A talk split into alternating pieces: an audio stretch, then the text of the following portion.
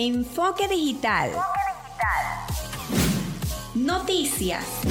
Entrevistas. Entretenimiento. Hola, ¿qué tal? Feliz viernes. Este espacio es una producción nacional independiente certificado número 8607 de Francisco Párraga. Están en sintonía de zona 41, 94.9 FM. Soy Andy Zambrano y este es tu enfoque digital del día de hoy.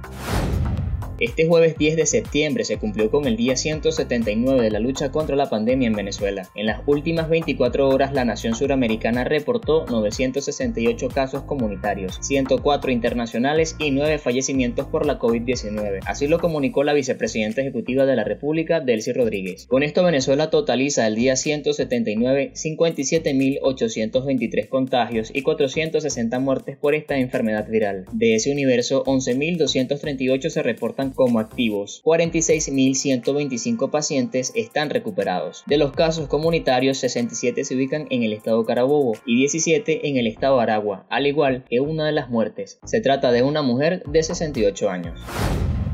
Venezuela producirá y distribuirá gratuitamente la vacuna rusa, la vacuna cubana, la vacuna china o la vacuna que en el mundo coordinemos con los centros científicos bajo el aval y la certificación de la Organización Mundial de la Salud. Así lo anunció el presidente Nicolás Maduro en un evento televisado este jueves, para reforzar las acciones que mantiene su gobierno en el combate contra el coronavirus.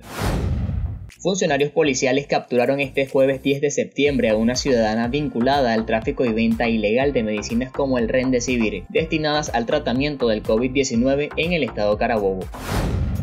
La Comisión Presidencial Ali Rodríguez Araque publicará un plan especial de contingencia para el suministro de combustible que permitirá regularizar el proceso de producción y distribución. Esto se lee en un comunicado emitido este jueves debido a las medidas coercitivas y el bloqueo genocida que ejerce de forma impune Estados Unidos contra el gobierno, instituciones y el pueblo de Venezuela.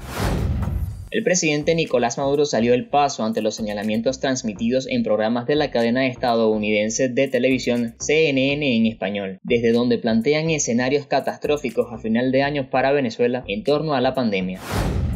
La misma semana que la Federación de Rusia inició la vacunación masiva de su población con la Sputnik 5, siendo la primera nación en aplicar un antídoto contra la pandemia del COVID-19, el Fondo de Investigación Directa anunció que enviará a América Latina 100 millones de dosis para contribuir con la batalla contra el coronavirus.